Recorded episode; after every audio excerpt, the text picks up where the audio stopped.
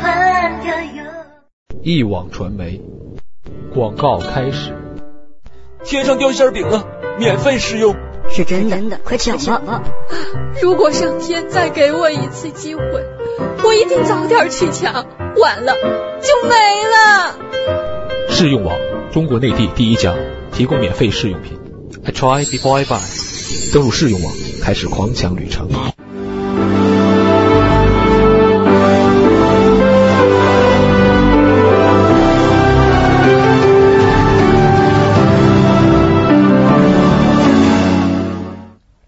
锵锵三人行，诸位，嗯，今天是孔老师、广美奶奶啊，为什么祖奶奶？祖奶奶、嗯，还加上一个逗你 玩儿，嗯说得好。我们这几个朋友根据这个姓的不同，叫什么？管管管我叫都可以， 都可以，哎，反映我的性格。广美是说姓孟的这个广字辈儿的，就是辈儿特别大啊，辈儿特别大，是吧？啊，对，到目前为止只发现一个比我辈分还高的，嗯对，就是我爸。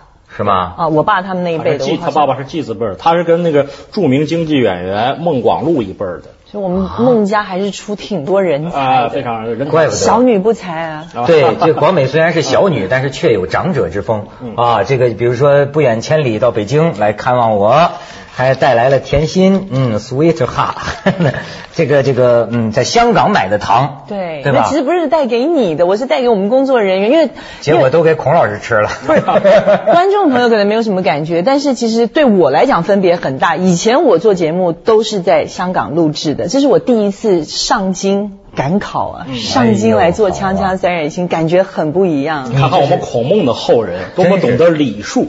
没错，我这这点啊，这个我觉得这也不是说大陆女性也有她的美啊，但是我就接触我们台湾女同事，我们公司里的啊，她这个台湾女孩子啊，她这个调调啊很有意思，她特别会体贴人。你们同事之间呢，她她她出去出差。他一定给你买点好吃的东西，或者回趟家买点好吃的东西，甚至有时候要是妈妈在，甚至给你煲汤。哎呀，这搞得这个其乐融融啊！所以 我觉得温情，很温情，温情是吧？啊温情。我们这个有的时候温情啊，觉得还比不上你们浓郁。因为现在有一些东西啊，它都只剩下那个呃生硬的外壳，剩下生硬的形式了，不讲究内在的东西，光讲究外在的东西。嗯啊，其实这个儒家所讲的礼啊，它是发自内心的，是我心里的爱别人、爱大家、尊重有学问、有文化、有成就的人，然后表现出一定的形式。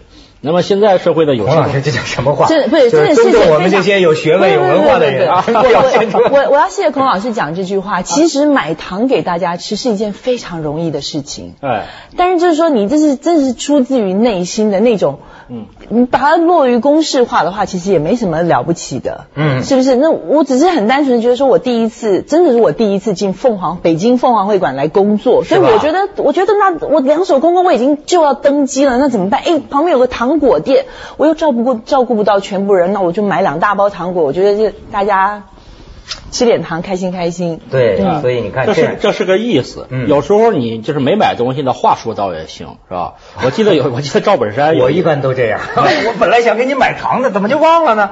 你呢？你这个行为呢？赵本山已经概括过了。嗯，赵本山上人家就说：“你看今天大老远来的，我空手来的。第一呢，啥也没给你买；第二呢，也没给你买啥；第三呢，也没啥可买的。啊，第四呢，我也不知道买啥，什么也没给人买，还说了四条。哎，你说这是不是某些东北人的特啊点？光老师，你也是哈尔滨的，他倒不是东北，东北人他一定会买。赵本山就是概括现在人，他不是地域的意思，就是现代人呐，就是他太会说了，现代人太会说，就是什么都没做的，能说出四条来。”对，要不怎么会有《锵锵三人行》呢？啊，没错，我们台湾人不但会说，而且还会做。他如果真的什么都没买的话，就给你送两串胶。哦，什么意思？这两串胶，就两手空空，不就两串胶吗？哦，我这真学会了啊！啊，就送你两串胶。所以这个香港人想说啊，就是说如果要感谢你的这些有这个礼数，他就会说，呃，姚姚三嘛，你有心了，就是说你很有心啊。所以这个有心是很重要的。嗯很对，像最近呢，这个广美呢，不但给我们带来糖果，她还有心给我们带来香港的故事。还有，你看，在北京有时候资讯不是很灵通啊。我要了解点海 海海海外的，怎么又吓成这样？嗯我要了解点海外的这个东西啊，难。这个什么海外奇闻吗？哎，对你像这个最近香港，所以我找他们这个偷偷携带入境携带一本周刊，我就发现有意嗯思的事儿了。说一个女孩子啊，几年之间容颜大变，这有什么奇怪的？不是女大十八变吗？哎。到了现代工业社会，啊、那就有其他的理由。你如果是十岁到十八岁十八变不奇怪，啊、但你如果已经二十八岁到三十八岁还有那么大变化的话呢？但我不是说他变得老一点不可以吗？但是二十八到三十八可以变得老一点，哦越变越变越年轻。孔老师，这东西、哦、那我懂了。啊哎，哦、这个呃，最近香港说是都在聊这事儿，是吗？广伟给我们讲讲，好久没听香港的八卦了啊。其实我看到这这一篇报道，这大家看一下，因为很多人一看就知道她是什么人了。我不知道她她不是一个普通的女孩子，她可是现在香港第一把，她已经不但已经不但单只是一个模特，她现在是话题女王。哦，她以前是杜德伟的女朋友，哦， 但是她在当杜德伟女朋友的时候，反而默默无名的，也不过就是跟我们一般一样一个模特而已。当两年前呢，不晓得为什么开始就忽然有很多很多她的传言，忽然就传出她呃整容啦，又传出她什么隆胸啦，又传出她、嗯、呃呃被富商包养啦。啊、哦，她很奇怪，越挫又越越勇，永远都是。嗯，咧大嘴笑，中心中心话题的中心是，而且他他是完全不不不不不理会的，他完全不管的，你怎么说他继续出席他的活动，照样打扮的那个花枝招展的，那能够穿多低胸就多低胸，他无所谓的。然后最近呢，其实我看到这篇报道的时候，我心里其实蛮心酸的，就是说一个我认识了十几年的女孩子，你认识她？我当然认识她，我以前我刚搬进，我十年前搬到香港跟她一块做秀的嘛。啊哦，她也是，她也是模特，她也就是模特出身的。哦就是说，你看到就是这个香港的这个杂志拿什么做它的这个这个这个招牌呢？就是找了一一张十二年前他拍的照片，然后九五、啊、年对，而且还不是，而且还是那种跟踪他跟踪了半天之后，就跟他讲说，哎，Cathy，你看一下这照片，你认得这个人吗？拿他以前的照片，拿他十二年前拍的一张广告的照片。啊、其实我必须说，这两张照片真的是判若两人。但是女孩子长大本来就是会判若两人的。哎，广美怎么上了电视说话跟晚上私下说的都不一样了呢？那是啊，这女孩子，我我你如果拿我十年前的照片，我也是判若两人。那一天我上他们娱乐风暴，沈星多多夸张，找了一张我以前做娱乐新闻的那个照片，这把我自己给吓坏了。真是容易，孔老师容易判若两人。你看他提起沈星，我们俩有缘分，我们在北京一个一个一个地方偶遇，他在门口就跟我打招呼，因为他穿着一身白，那天好像你是不是化妆也化了一脸白，就是很奇怪。我远远看着门口啊，他就看着我神情在变化。呃，我我旁边还坐着有朋友，就广美到门口一眼就看见我了，是吧？就哎一下，我说我还跟我旁边我说沈星来了，我说沈星怎么会来北京呢？然后呢，我就一直看着，看着随着走过来的过程啊，容颜一直在变化。嗯我说这个不是沈星啊，于是呢，我一时没转过来，但是怎么又觉得面熟呢？直看我就愣愣看着他到我跟前，一拍我肩膀，他就一笑，我才知道啊，变广美了。就说美女啊，你看有的时候，但是你心里有鬼，你心里一直在想着是跟沈星的这个，哦我盼着沈星来，盼着沈星来，都这么说，对对对哎 对，就是你心里只有他没有我，就是。哎，广美，这这，嗨，咱不说这个了，说说正事儿。嗯，然后呢，这这个这个媒体呢，基本上呢，呃，就把他几年的变化史，这个眼睛怎么样的变化，鼻子怎么样的变化，以前就说什么说是什么什么插梳啊，这很坏，香港的记者插梳插头、就是，就是两个像那个呃插头孔啊，就说他鼻孔朝天，然后现在忽然又怎么样，然后把他那个下巴什么时候又变尖了，狠狠的八卦了一番，就是是真的，我我我就真的很难过，就是说，其实你到世界各地去，看到很多杂志的封面都是时事。就说哦，现在政治有什么样的时事，就会有政治时事在封面上，或者是娱乐什么时事正在发生什么事情，就有那个样子娱乐的人物出现在封面。但后来发现，香港的这个娱乐杂志封面不一定是时事，它十几年前的事情怎么，这个都是做出来的时事。对，就拿你一个东西来求证嘛，哎，你十年前的照片怎么跟你现在长得这么不一样啊？基本结构。都改了，对，这用咱过去的话说叫整人家的黑材料，啊哎，对，哎呀， 对，再再说这这个黑材料是什么呢？就是整容，那啊就是整容。对，但是我觉得这 Cathy 她的 EQ 非常的高，看到之后她立刻立刻就想说，呢都买我嚟嘅，哦，不是他，这根本就不是我来的，他就转头，然后笑眯眯就走了，他也无所谓。那这个人心态蛮好嘛，我是。啊、真的很厉害，就符合那句话叫做，呃，任凭风吹浪打，胜似闲庭信步。啊哎，这广美，要是说你有同样遭遇，你有没有换到自己身上想过？比如说你整过容，嗯，然后多年之后呢，有一个记者就拿着照片来说，哎，这是你十年前的照片，嗯，你会像他一样回答吗？我告诉你啊、哦，以我的个性来讲，这十年前如果我整容的话，我想当下应该大部分人都会知道了，他不会等到十年之后再来质问我说你十年前是不是整过容？哦，你根本就不会瞒着。我觉得很难受，那个是你毕生的一个，你如果要不真的要想把它当成一个秘密的话。我觉得要扛着秘密很难受 的。我们孔孟家的人恐怕不会整容，因为这个是身体发肤，身体发肤受之父母，不敢毁伤、啊、啊，这是跟孝有关的一个。孔老师，这我可不敢保证， 这个以后我也敢，我现在以这个我。人格保证，我以前没整过容，但我不敢以人格保证，我以后会不会整容？我是勉励你，啊哎就是广美对对广广广美对这事儿没偏见。我没有偏见，我觉得整容不是一件不好的事情，嗯、就是端看你你需不需要这个东西。如果你觉得需要，那真的啊，那如果就是这样讲吧，如果他真的是因为整容而现在红透半边天的话，他现在真的红到不行，他当名模这个出席的费用比我们两个人还高，OK？、啊、然后 呢，然后人家人出书、嗯、主持三。档节目，嗯，完全是整容之我不知道，如我说如果是拜整容之赐的话，Why not？为什么不呢？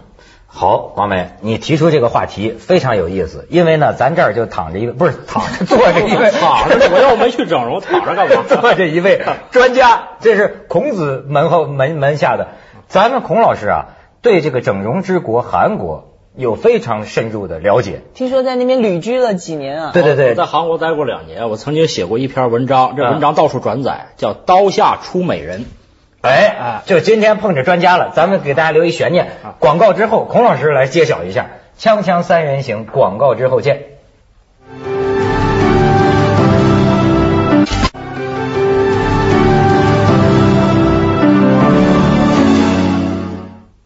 现在你看，你说到其实这问题就是整容嘛。现在我们也有一个需要搞清楚的问题，就是说韩国人究竟长什么样？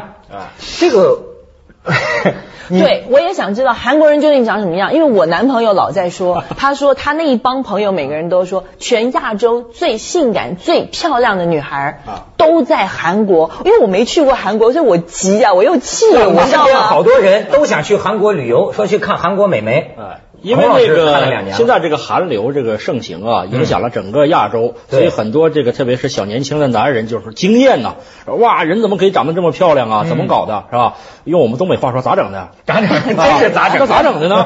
所以我这文章里我就回答说咋整的？拿刀子硬整 呗，真是拿刀子硬整。我在韩国待过两年，是吧？确实街头有很多美女，但是这个美女呢，惊人的相似。我在韩国每年看她那个卡利亚小姐那个竞选啊，看那个那个韩国美女竞选，她和我们这个中国美女竞选是很不一样。我们看见这个上台的美女是各不一样的，一个上海美女，一个重庆美女，一个北京美女，肯定不一样的。一个沈阳美女，各有各的风采，是吧？有的像大家闺秀一样，有的小鸟依人。哎，这韩国美女很有意思，长得都是一个模子，整齐。哎，连那个那个扭扭胯骨、抛媚眼都一样的。 哎。这么说啊，咱不是踩或说韩国民族，韩国民族也是勤劳勇敢、非常伟大的一个民族，嗯、对吧？但是就说这个长相，我去过光州，嗯，呃，那个就是上次是是看什么足球啊，啊，我我我我有限的见闻，我看到的啊，啊大部分这个女的长得是那种宽脸盘儿，嗯，小眼睛，嗯，呃，小腿呢。较粗，这这这，我看的可能是哎有限的，呃比较适合于下水田劳动的这个体型， 确实是他们确实勤勤劳勇敢，种水稻出身，嗯嗯，就是而且呢，他们呃跟日本差不多的是不坐椅子的，在家里都是在个地上那个跪着跪着坐的，像我们古代一样。我我的意思是说，嗯他体型也整吗？哎，当然都整了，无所不整。我们现在一般人想到整容，什么搞个双眼皮、拉个皮儿啊，什么垫个鼻子啊、隆胸啊，这是初级整容。那个我看到的那个文章啊，我还组织学生讨论过，就是身体的任何一个部分，你想整就可以整。那么我在韩国的时候，看见他的这个中学生啊，女生哈、啊、和那个大学女生，呃，夸张一点说，我简直有时候怀疑是两个民族的人 啊。我就想为什么？原来他上了大学之后啊，他就开始这个整容、嗯、啊。那么韩国有一些这个父亲啊，他就鼓励女儿好好学习，说孩子你好好学习，考上重点大学，爸爸出钱给你整容。啊，这是这样一个一个一个风气。哎，我怎么觉得韩国人就是对待自己啊，嗯，很狠呐、啊，就是有他干出来的事儿啊，有些是是挺让咱们感动的事儿，比如说当年这个安重根，嗯哎，是吧？这刺杀这个日日日寇嘛，啊对对，是吧？伊藤博文，呃，伊藤博文击毙伊藤博文，击毙伊藤博文嘛，而且你看，动不动要跟日本抗议，嗯燃烧手指啊，或者切指啊，或者动不就这种。但是相应的呀，在另一个方面，嗯你知道我还看到过什么呢？韩国有些家长，中小学的这个孩子学英语啊，啊，学不好，或者这舌头啊，他老是不适应讲英语，最后他韩国有一种手术，把你这舌头剪开叉啊，还是不是？他把下边这个带子剪断啊，系带对，系不不是下边那个系带是这儿的系带啊，剪断，剪剪断，为了让他说英语舌头利索啊。你说他怎么会有这样的这个？我想用王朔，我想用王朔的一句话，呃这个来评价，叫、嗯、要舍得自己，是吧？王朔有句话， 要舍得自己。啊，我觉得韩国人他就是能够舍得自己的这样一个一个。那也不是，我觉得不能，也不是只有韩国人这样子。你知道巴西也是这个样子的。嗯、那很多妈妈看着女，他们很多产的嘛，一个妈妈可能生十几个小孩子，她就是看着那个女儿一天天长大，她就怕她嫁不出去。那女儿长到十四五岁的时候，她就是那种。这屁股怎么这么扁？因为对他们巴西女孩子来讲，没有屁股简直是奇耻大辱。所以就说等等等等到十八岁，等你十八岁那一天就差不多长完了，我就马立马带你去做那个臀部的整容。嗯，他脸还不是那么那么那么那么担心，他就怕没有胸没有没有臀，那就糟糕了。关于整容问题啊，这个韩国也这个媒体上曾经跟我辩论过、讨论嗯过，最后呢是肯定和支持的意见呢占了上风啊，因为他有几个理论，他一个说呢这个美貌也是竞争力。啊，再加特别是对于女人来说，美貌是竞争力的重要组成部分。是。是还有一种观点说呢，我为什么整容呢？因为我爱我的男朋友，我爱我的老公啊，我要把我最美丽的一面展现给他。那么最后这种意见他占了上风，所以大家，所以韩国就是成了一个整容水平最高、整容人数最多、人均整容费用最高的这么一个国家。这没有什么副作用吗？如果你我原来理解是他演艺圈里的，啊、你的意思就是他全民性的？啊，全民性的。当然，这个演艺演艺界的人整容整的是比较厉害了，比如说腿上抽一块骨头安到什么地方，这是这样的。一般的人也都是大大小小做到什么隆鼻啊，这个这个磨颧骨啊，这些是也是很平很平常的。所以女孩子经常要攒一笔。给钱啊、呃，去整容，哎、呃，所以说这个呃，同同样是儒教国家呀，嗯，刚刚才那广美说的很好，他这个观念的流变是很大的啊。对对对，咱原来觉得对韩国人嘛，不都是孔孟之道嘛，啊，这是孝顺老人，这个而且这个文明礼貌，这个仁义礼智信什么的。但是他现在变了，就是认为这个整容是尊重人家。认为整容是对社会做贡献，我把美的一面展现给别人看呢。所以这个韩国人呢也有不同意见，这个不同意见的人呢现在是处于弱势，他们只好用调侃的办法来解释。韩国有很多关于这个这个美整容的这个笑话、嗯、啊啊，还有还化妆的笑话。呃，比如说说一对情侣到海滩上去游泳，游完泳上来找不着找不着女朋友了。 女朋友找不着了，不 知道谁是。花掉了。 呃，因为这个呃，韩国女的除了这个这个整容啊，化妆也是她必呃必备的技术。有些这个女女性啊，终生不以素面见人。 是吗？啊，就是你从来不知道她真正长得什么样，即使她的爱人、老公。那其实我觉得她老公是属于比较倒霉的。啊不，他你观你这是你观念没变，人家观念已经变了。很多日本女人家观念变了，说认为这是对，这是爱情。啊，这是爱情。那么还有一个笑话说，这个两个人旅行，不是他两两口子躺床上睡觉，他也都化着妆。他他那有晚妆啊，啊，白天有白天的妆，晚上有晚上的妆、啊。林说：“老公，你等会儿我补 补。蹭枕头上都是嘛。不，人家那化妆技术不像你想的这么低级。防水啊，我这一抹都 是。那、啊、说明你这技术不行。啊、人家人家有那个这个旅行结婚啊，这个丈夫出去一会儿回来一开门说：“对不起，我走错了。”啊。就是可以夸张到这个程度的。天哪，天哪！咱们去一下广告吧， 《锵锵三人行》广告之后见。